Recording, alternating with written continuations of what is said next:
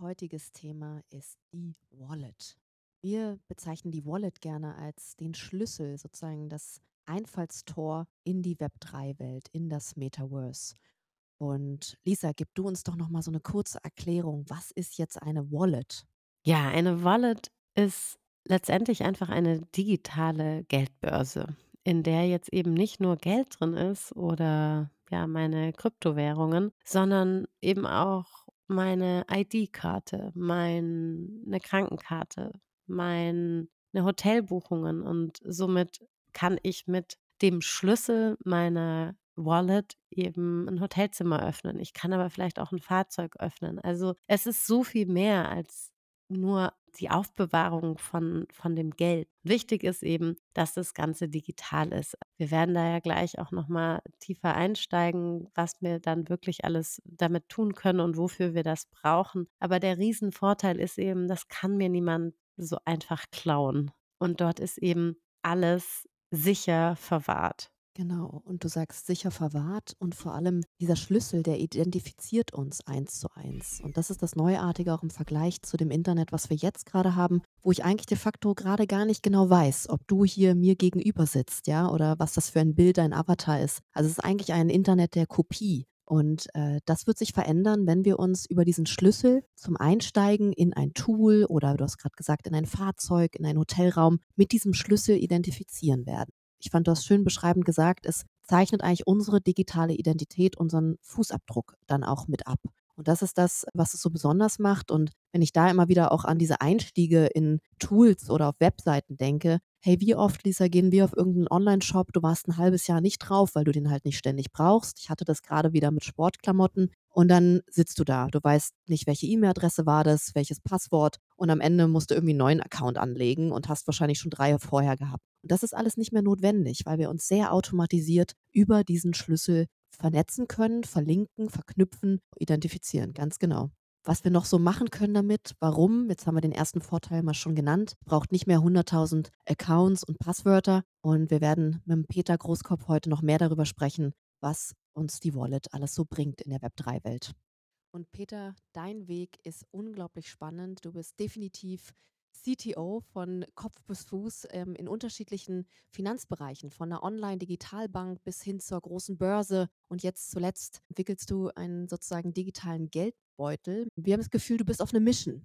Was ist meine Mission? Also, ich beschäftige mich halt eben seit, äh, dem Beginn meiner Karriere mit Technologie und folge da getreu auch dem dem Motto, was man uns damals in der Universität beigebracht hat, irgendwie so nach dem Motto: „Ihr studiert was mit IT, das heißt, ihr müsst lebenslang lernen und halt häufiger mal was zwischendurch vergessen, was ihr in der Vergangenheit gelernt habt.“ Deswegen habe ich, glaube ich, jetzt halt irgendwie in meiner Karriere schon diverse Male altes Wissen vergessen müssen und mir Neues aneignen. So hat es mich halt eben dann vor vor circa acht Jahren in die Finanzbranche verschlagen beitragen? Was ist meine Mission? Mit dem Wissen, wie man halt die Finanzmärkte äh, organisieren kann und technisch abbilden kann, dass ähm, halt die Zukunft halt eben so in dieser dezentralen Technologie liegt und dass wir damit halt eigentlich halt auch ein viel besseres Finanzsystem bauen können. Und äh, die Mission ist dann dementsprechend, dass wir vielleicht in 10, 15, 20 Jahren äh, unsere Vermögenswerte nicht mehr bei der Bank liegen haben oder vielleicht irgendwie bei einer anderen Entität, die wie, äh, sag ich mal, an die Stelle einer Bank tritt. Da wollen wir halt einfach hin. Und du sagst immer auch so schön, du magst mehrere Menschen in den Space mitnehmen, Leute empowern. Was meinst du damit genau? Der Blockchain-Bereich ähm, ist erstmal per se sehr technisch. Die Leute, die dort äh, Anwendungen entwickeln, die dort Dienstleistungen entwickeln, sind in der Regel Informatiker oder äh, Mathematiker, also halt einfach wirklich sehr, sehr technisch. In der Regel hat eben halt auch promovierte Mathematiker, die sich halt irgendwelche Sicherheitskonzepte ausdenken. Dementsprechend ist natürlich die erste Nutzerschaft eben von, von digitalen Vermögenswerten auf, auf der Blockchain. Das sind halt erstmal technische Leute, so die sich halt damit halt einfach irgendwie so von Anfang an beschäftigt haben. Dadurch hat sich zunächst erstmal auch ein, äh, wir nennen es halt immer Usability-Problem halt herausgestellt. Also das halt eben so, wenn man, wenn jetzt Techniker anderen Technikern irgendwie Dienstleistungen anbieten, dann spricht man da halt eine andere Sprache, als wenn man jetzt halt irgendwie versucht, die, sag ich mal, nächste Generation an, an Nutzern zu erreichen, die ähm, vielleicht zwar noch nicht irgendwie der, der Postbote oder halt irgendwie die Lehrerin irgendwie sind, aber zumindest halt irgendwie vielleicht halt irgendwie schon wie Menschen, die versiert sind im Finanzspace oder die vielleicht halt wie schon Fintech aktiv nutzen. Und äh, unser Produkt ist eben so designt, dass wir es halt den Menschen möglichst einfach machen, quasi Konto auf der Blockchain aufzumachen und dann eben mit ihr zu interagieren, Transaktionen zu machen, beziehungsweise eben verschiedene Finanzdienstleistungen, wie zum Beispiel Trading-Plattformen, ich sage jetzt mal Zinsplattformen zu nutzen. Und, ähm, und da setzen wir halt einfach eben an.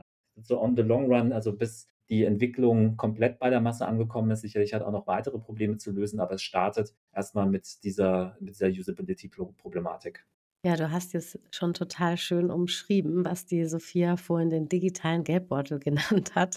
In der Fachsprache heißt das ja Wallet, ja. Und die meisten denken jetzt bei einem Wallet vielleicht eher an das, wo sie ihre Kreditkarten oder Flugtickets äh, im, im iPhone drin gespeichert haben. Kannst du mal hier ein bisschen Licht ins Dunkle bringen und erklären, was denn eigentlich mit einem Wallet gemeint ist Genau, also der Begriff Wallet hat ja insgesamt auch eine Historie. Also ich meine, äh, du hast schon das, das Apple Wallet angesprochen, also so quasi halt irgendwie als Behältnis irgendwie für verschiedene, verschiedene Arten von Tickets und äh, eben hatten wir auch so Apple Pay äh, Bezahlmöglichkeiten. Der Begriff Wallet ist aber eigentlich ja noch viel älter. In der Fintech-Sprache hat man damals Anbieter wie PayPal Wallet genannt. Wallet irgendwie im Fintech-Sprech ist halt eigentlich PayPal, wo ich halt irgendwie meine E-Mail-Adresse habe und wo ich sozusagen Geldwerte zwischen E-Mail-Adressen hin und her schicken kann. Und ähm, jetzt in der Kryptowelt wurde eben dieser Begriff halt auch nochmal aufgegriffen. Ich erkläre es immer so, dass die Zuhörer werden es jetzt nicht sehen, dass ich jetzt hier gerade meine, äh, meine private physische Geldbörse in die Kamera halte. Ähm, aber eigentlich so das, was ein Wallet ist, ist eigentlich genau dasselbe, nur halt eben in digitaler Form. Also ich habe halt in, in, meinem, in meinem Geldbeutel die Möglichkeit, irgendwie Scheine reinzustecken und halt irgendwie, das sind halt Kartenslots, sodass halt eben halt wie Karten da genau reinpassen, aber eben halt auch irgendwie meine Identität, also Personalausweis. Crypto-Wallet ist halt eben in der Lage, genau an, dieselbe Stelle zu treten. Mit dem Unterschied, dass ich ähm, mir halt ein quasi Konto auf der Blockchain aufmachen möchte, also halt wie äquivalent zu einem Bankkonto, dann benötige ich halt eben ein Wallet, um da einen Zugriff drauf zu bekommen. Das heißt also, halt das Wallet ermöglicht mir halt erstmal mit der Blockchain zu interagieren. Ich bekomme dann quasi wie halt eine, eine öffentliche Nummer, wie quasi wie eine Art Kontonummer, aber dann eben halt auch ein äh, Geheimnis, also halt ein privates Passwort, was nur ich wissen darf. Und dieses private Passwort dient dazu, dass ich mich quasi halt wie bei diesem Konto ausweisen kann, dass ich der tatsächliche Eigentümer bin. Eine Wallet-Software hat halt eben die Funktion, dieses Passwort möglichst sicher zu halten und halt eben halt auch Recovery-Möglichkeiten zu bieten, weil ich kann jetzt natürlich nicht bei der Bank anrufen und, und sagen, ich habe mein Passwort oder mein PIN verloren, schickt mir einen neuen zu, sondern da habe ich halt selber als Nutzer eine größere Verantwortung. Und ähm, weil ich jetzt ja auch schon davon sprach, also halt irgendwie so ein Portemonnaie kann halt eben halt verschiedene Dinge enthalten. Das heißt, ich kann natürlich halt irgendwie mir auch mehrere Konten aufmachen, beziehungsweise kann ich halt Transaktionen direkt auslösen. Wenn ich jetzt eine Überweisung machen möchte, dann bestätige ich die quasi mit meinem privaten Passwort. Also das ist halt wie eine digitale Unterschrift, die ich mache. Und dann wird halt eben halt eine Transaktion durchgeführt. Ich kann aber eben halt mein Wallet halt auch direkt im Web 3 mit einem Marktplatz oder halt irgendwie mit Finanzdienstleistungen verknüpfen und diese dann halt eben nutzen. Beziehungsweise geht das Ganze dann jetzt auch noch so weit, dass es halt irgendwie schon erste Anbieter gibt, die zum Beispiel digitale Identitäten abbilden. Also halt wie quasi ähm, wird ein Nutzer äh, mit seinem Personalausweis identifiziert. Dass diese Identifizierung vorgekommen ist, wird dann in dem Wallet gespeichert und dann kann ich quasi so wie digital dann meinen Ausweis vorzeigen, ähm, wenn ich jetzt Anwendungen und Dienstleistungen konsumiere, die das erfordern. Sag ich mal, auch jetzt so Technologen wie ich irgendwie so fasziniert von diesem ganzen Bereich, Ganz einfach, weil ähm, es ist so eine ganz universelle Technologie, die man halt in so vielen verschiedenen Richtungen einsetzen kann. Also halt das Ganze fängt jetzt eben mit Finanzdienstleistungen an, geht dann halt mit digitalen Identitäten weiter und kann eben in Zukunft dann sogar so weit gehen, dass ich halt wie meine komplette Online-Identität, also halt eben auch inklusive privater Daten und so weiter, dann halt eben halt wie auch komplett in der Selbstkontrolle halten kann. Wenn ich jetzt halt vergleiche mit dem Web 2, wo wie Facebook, Google, Amazon quasi halt alles über mich wissen und die Daten quasi halt auch besitzen und monetarisieren, so bekomme ich dann halt eben im Web 3 über solche, solche Self-Hosted Wallets ähm, dann die Möglichkeit, vielleicht dann halt auch diese Daten in Zukunft selber monetarisieren zu können. Wie kann man sich das vorstellen, wenn man jetzt wirklich hier technisch auch nicht so drin ist in dem Thema? Du sagst, so selbstbestimmt hat man diese Wallet. Ne? Also ich finde erstmal, das macht es sehr greifbar, was du gerade sagst. Klar haben wir alle irgendwie einen Google- oder einen Facebook-Account, ähm, aber damit geben wir Rechte und Daten eben zu genau diesen zentralen Einheiten, ja, und äh, haben eben nicht sozusagen dieses Selbstbestimmte, dieses bei uns. Wie kann ich mir das aber vorstellen, dass das bei mir ist? Was macht das vielleicht aber auch vielen an Angst, ja? Wie begegnest du dem auch, wenn du gerade auch sagst, man hat dann auch mehr Eigenverantwortung? Genau, diese Selbstbestimmtheit resultiert einfach daraus, dass natürlich mit den Inhalten von meinem Wallet einfach nichts passieren kann, ohne dass ich das selber bestätige. Ich halt irgendwie einem Dritten Geld in die Hand drücke und sage: „Leg das bitte ins Schließfach und irgendwie mach dann nur was, irgendwie, wenn ich dir das sage.“ Weiß ich halt nicht irgendwie, ob das der Fall ist, irgendwie, weil mir fehlt da ja jedwede Kontrolle und halt, wenn das jetzt jemand da aus dem Geldschrank rausnimmt irgendwie und damit irgendwas anderes macht, das bekomme ich ja nicht mit. Irgendwo de facto bei einer bei 'ner Bank ähnlich, wenngleich da natürlich halt eine ganze Menge Regulatorik eben mir als Nutzer Gewissheit geben soll, dass halt irgendwie mit meinem Geld nur das passiert, was soll und halt irgendwie in den sozusagen Risikobereichen, wie das wie das vorgeschrieben ist. Jetzt bei einem Wallet auf der Blockchain ist es quasi technologisch ausgeschlossen, dass halt jemand Drittes damit was machen kann, solange er nicht das, das Passwort weiß, was, was nur ich weiß. Ja, also und, hat mir, und das, ist, das beschreibt eben dann halt auch diese Verantwortung, die ich trage. Wenn ich jetzt halt mir so ein, so ein Wallet, so ein, so ein Konto angelegt habe, bekomme ich eben dieses, äh, dieses Passwort, eben diese, diese, dieses sozusagen Geheimnis dann halt eben mitgeteilt. Ich muss das dann für mich abspeichern, nach Möglichkeit so, dass es halt kein anderer sieht halt irgendwie so in der, ich sprach ja ähm, vorhin hatten wir auch von diesem Begriff der digitalen Unterschrift. Das war jetzt halt auch nicht so, so zufällig gewählt, weil ähm, in der, sag ich mal, Kryptographie-Fachsprache spricht man eben hier von äh, asymmetrischen Verschlüsselungsverfahren, die zur Anwendung kommen, die es halt irgendwie schon seit 40, 50 Jahren gibt und irgendwie die halt eigentlich überall im Internet, irgendwie, wenn wir Online-Banking machen oder wenn wir unser Mobiltelefon morgens einschalten, halt irgendwie quasi milliardenfach täglich halt irgendwo angewendet werden und die halt dementsprechend halt auch als so zu 100 Prozent sicher gelten. Hier spricht man halt eben halt auch davon, dass wenn ich jetzt halt eben so diesen Private Key, also so, so einen privaten Schlüssel verwende und damit eine Transaktion digital signiere, das ist halt ein, ein Kryptografieverfahren, kann das als, äh, als digitale Unterschrift äh, gewertet werden, weil sozusagen die Gegenseite herausfinden kann, dass nur tatsächlich nur ich, wenn ich im Besitz von diesem digitalen Schlüssel bin, eben diese Unterschrift tätigen kann. So Krypto-Wallets und, und Blockchain-Technologie basieren eben halt auf diesen ja, jahrzehntealten Technologien, die sich bewährt haben, um halt einfach eben auf der einen Seite eine, eine Sicherheit herzustellen, aber eben dann halt auch so eine Authentizität darzustellen, äh, dass tatsächlich etwas autorisiert habe und nur ich das äh, wirklich machen kann. Du hast jetzt auch schon ganz oft äh, gesagt, dass es besonders sicher ist, dass wir unsere Privatsphäre zurückbekommen. Wenn jetzt die ganzen Informationen auf meiner Wallet sind und viele fragen sich jetzt mit Sicherheit auch, es heißt doch immer, dass auf der Blockchain alles so transparent ist und jeder einsehen kann. Und wie muss ich mir das jetzt vorstellen mit meiner Wallet? Kann dann auch jeder sehen, also jedes Unternehmen, bei dem ich jetzt etwas kaufe, sieht dann auch das andere Unternehmen, was ich davor noch alles so gekauft habe, ja, um mir dann entsprechend vielleicht ergänzende Produkte anzubieten. Ja, es kann ja auch Vorteile haben, aber denke jetzt auch mal an die, an die Ängste, ne, die dann ein, also ich sag mal Stichwort, dass man gläserner Bürger wird, ja, ist ja äh, in dem Zusammenhang immer eine große Angst. Wie kann man das denn sicherstellen, dass die Informationen dann auch wirklich nur bei mir sind ist ja immer die Frage, was wird wann wo gespeichert und wie und wie sozusagen halt auch das Design von so einer Applikation. Ähm, es hat ja in der Vergangenheit auch eine, eine Menge Diskussion darüber gegeben, ob jetzt so eine Blockchain äh, Datengrundschutzverordnungskonform ist, also GDPR-konform. Und ähm, was ja in dem Fall, wenn ich jetzt im Klartext ähm, personenbezogene Daten äh, dort ablege und sie dann halt dort nicht mehr löschen könnte, ja erstmal halt ein GDPR-Verstoß wäre. Deswegen ist halt eigentlich so, dass ähm, das Design, was, was viele Anwendungen wählen aktuell, dass man ähm, halt eben halt so eine Blockchain nutzt, um quasi Bewegungsdaten zu haben, also halt Transaktionen. Also ich verschiebe jetzt halt zum Beispiel einen, einen Geldwert von A nach B, ja, und halt irgendwie A und B stehen dann da nicht mit einem, mit einem Namen und mit deren Adresse, also sozusagen private Wohnanschrift, sondern halt eben halt irgendwie mit einer, sag ich mal, Zeichenfolge, die halt erstmal keinen Rückschluss auf eine reale Person zulässt. Also das heißt, die Daten sind, sind pseudonym im Fachsprech. Die Transaktionen sind einsehbar, aber ich weiß nicht, wer sie gemacht hat. Ähm, wenn es jetzt um den, um den Zugriff jetzt zum Beispiel auf, ähm, sag ich mal, noch, noch weitergehende Metadaten geht, dann würde man die im aktuellen Setup dann halt eher ähm, woanders speichern, also halt irgendwie in einer zentralisierten Datenbank oder ich hätte dann vielleicht halt auch selber noch mal ein Profil woanders oder irgendwo ähm, halt irgendwie auf meinem Google Drive oder so, halt, wo ich das selber irgendwie verwalte, wo dann halt einfach eben das äh,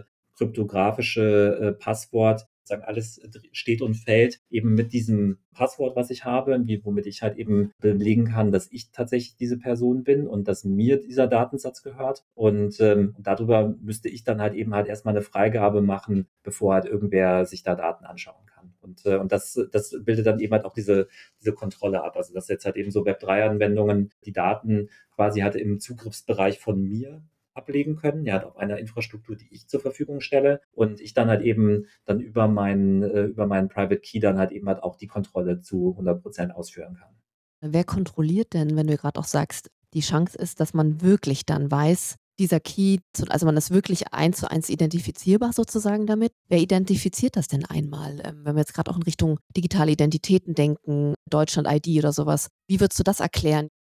Boah, Peter, endlich habe ich meinen Experten vor mir. Ich würde mal ganz kurz mein Bild von einer digitalen Identität wiedergeben und bin voll gespannt, wie du das Ganze siehst. Für mich ist eine digitale Identität von jedem Bürger eben wirklich, dass wir, ja, wir haben eine Wallet, die ist nur mir zugeschrieben, nur ich habe den Schlüssel dafür und in dieser Wallet sind jetzt aber nicht nur Transaktionen wie Kryptowährungen hin und her schicken und so hinterlegt, sondern wirklich auch meine Identität, also mein Personalausweis, aber vielleicht auch mein, I don't know, Impfstatus, ja, oder irgendwann die Krankenkarte hoffentlich.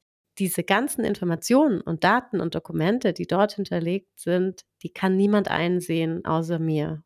Auch mein Führerschein ist zum Beispiel dort drin. Und wenn ich dann, ich weiß nicht, mir ein Auto miete, dann muss ich eben nicht meinen physischen Führerschein abgeben, sondern ich kann mit meiner Wallet sozusagen unterschreiben. Die sehen meinen Führerschein gar nicht wirklich, sondern ich bestätige, dass ich einen habe mit einer Unterschrift, mit meinem Schlüssel. Ja, das wollte ich einfach nochmal für unsere Zuhörerinnen so vorne weggeben, weil wir so oft heute schon über digitale Identität gesprochen haben und äh, das ist mein Verständnis einer digitalen Identität. Genau, also ich meine, es gibt da natürlich bei, bei einer digitalen Identität zwei, glaube ich, wichtige Prozessbausteine. Das eine ist halt erstmal die Erstellung, so eine ähm, Identität ähm, kreiert wird und quasi überprüft wird, dass halt eben die, also wer ist die Person und so weiter, gibt es die tatsächlich, ist das Ausweisdokument, ähm, hat irgendwie real vorhanden. Und dann gibt es natürlich eben den, den Punkt, wo man so eine digitale Identität verwendet wenn man sich jetzt irgendwie ein Auto mieten würde oder so. Gerade so für diesen ersten Schritt gibt es verschiedene Ansätze. Also halt wie einerseits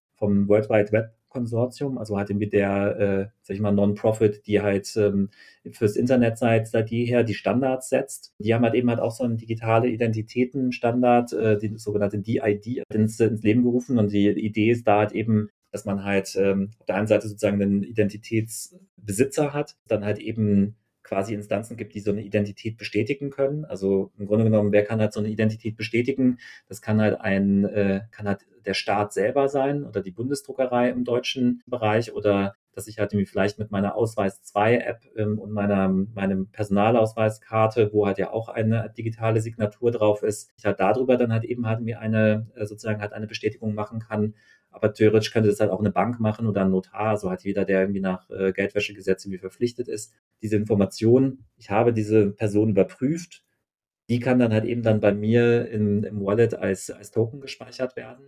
Und ähm, in dem Moment ist halt eben dann der Link hergestellt zwischen mir und halt eben der, der Identität. Warum ist das jetzt so, so wichtig, das jetzt irgendwie mit irgendeiner so Wallet irgendwie zu machen und irgendwie so einer offenen Infrastruktur? Äh, das ist halt eigentlich ganz einfach, weil, ich meine, wenn man sich halt anschaut, warum sich das Internet so rasant schnell entwickelt hat, dann ist das ähm, in meinen Augen hat, hat das daran gelegen, dass das Internet eigentlich so seit Tag eins auf offenen Standards basierte. Also halt irgendwie TCP, IP und irgendwie HTTP, HTTPS, das sind halt irgendwie alles äh, offene Standards, ähm, die halt eben kommuniziert wurden. Dann gab es halt Anbieter, die das entwickelt haben, sowohl kommerzielle was ich Microsoft mit dem IES oder dann hat eben auch die ganzen Open Source Projekte, Apache Web Server zum Beispiel. Und ähm, allein die Möglichkeit, dass halt Menschen sich dann halt eben so einen Webserver runtergeladen haben und haben den halt einfach bei sich auf den Server gepackt irgendwie und haben dann eine Webseite gehostet und irgendwie man kann es von überall zugreifen.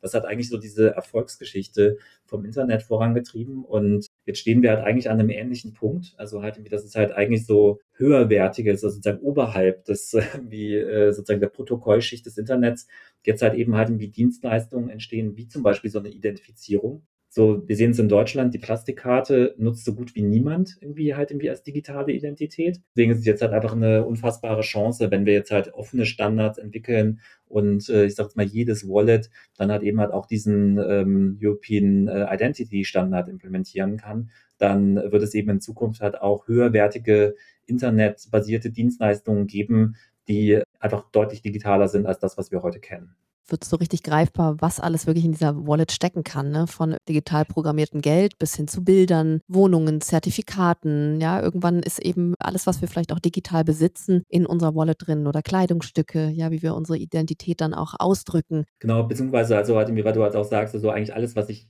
besitzen kann, also eigentlich alles, was Eigentum abbildet, aber auch theoretisch alles, was ich nutzen kann. Also halt auch ein, auch ein Nutzungsrecht, also wie zum Beispiel ein Ticket oder dass ich halt irgendwie vielleicht auch von meinem Besitz, also von meiner Immobilie, die ich in, in meiner Wallet habe, dann halt auch ein Nutzungsrecht, wie ein temporäres irgendwie ableiten kann, also wie quasi ein Mietvertrag. Also kann halt eben halt auch solche, solche Verknüpfungen machen. Und das Ganze startet natürlich halt immer davon, so bin ich tatsächlich der Eigentümer von irgendwas, irgendwie, und was sind dann meine Rechte, irgendwie, was kann ich dann damit machen und das dann sozusagen dann halt auch, sage ich mal, Folgeprozesse abzubilden, ähm, das wird halt eben die Stärke von, von diesem ganzen Bereich sein. Wo hattest du denn deine erste Wallet? Vielleicht kannst du auch nochmal sagen, warum gibt es jetzt so viele? Weil viele, die jetzt einsteigen, merken, okay, es gibt eine Metamask, eine Coinbase, eine Rainbow. Kann man da vielleicht auch schon wieder jemandem helfen, der sich da auch einfach überfordert fühlt? Es, es gibt wahnsinnig viele Wallets. Ähm, zu, dem, zu dem Zeitpunkt, wo ich eingestiegen bin, gab es noch nicht so viele.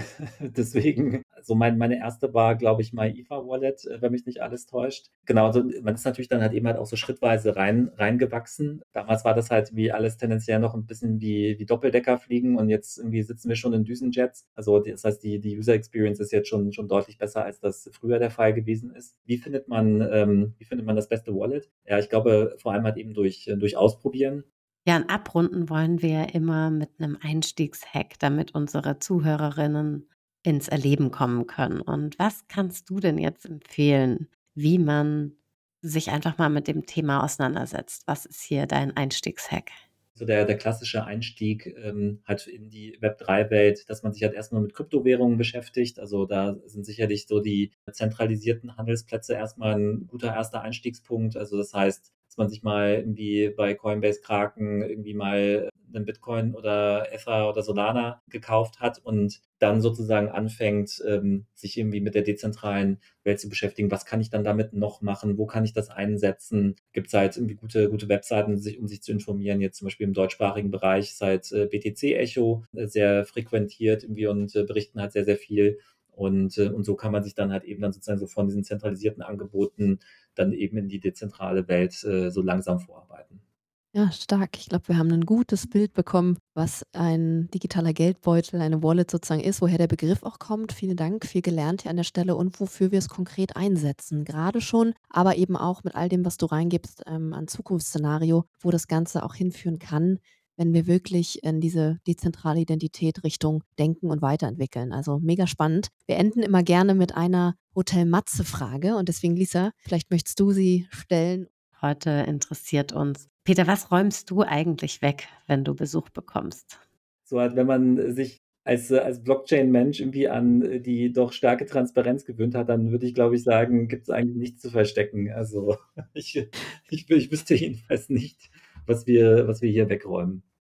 Ich kann es nicht erwarten bis wir endlich alle Wallets haben. Das ist mir heute jetzt auch nochmal in dem tollen Gespräch mit Peter klar geworden. Ich fieber wirklich auf den Tag hin. Ich bin eine absolute Verfechterin von äh, digitalem Geld und digitalen Identitäten. Und ich finde, er hat es nochmal heute toll auf den Punkt gebracht, auch was das für Möglichkeiten hinsichtlich der dritten Welt gibt. Und wir wollen ja unseren Podcast immer abschließen mit einem kleinen Alltagshack, wie ihr ganz einfach ins Web 3 erleben kommen könnt. Ja, du hast es gesagt. Wir brauchen alle diese Wallet. Wir brauchen diesen Schlüssel. Und ich finde auch, wie du sagst, das ist der nächste Schritt, dass wir uns eben in einer digitalen Welt, in der wir mehr und mehr leben, identifizieren können. Wir brauchen dort eine Identität. Das kann die Wallet, wie gesagt, sicherstellen. Und deswegen wünschen wir uns, dass natürlich alle Zuhörerinnen und Zuhörer von unserem Tech Education Podcast zumindest mal schon den ersten Schritt in diese Web3-Welt gehen, nämlich sich eine Wallet erstellen. Und ähm, wir lieben einfach die Metamask Wallet. Ihr habt schon mal in anderen Folgen davon von uns gehört. Und deswegen würden wir dich heute natürlich in der Folge zur Wallet auch einladen, dir eine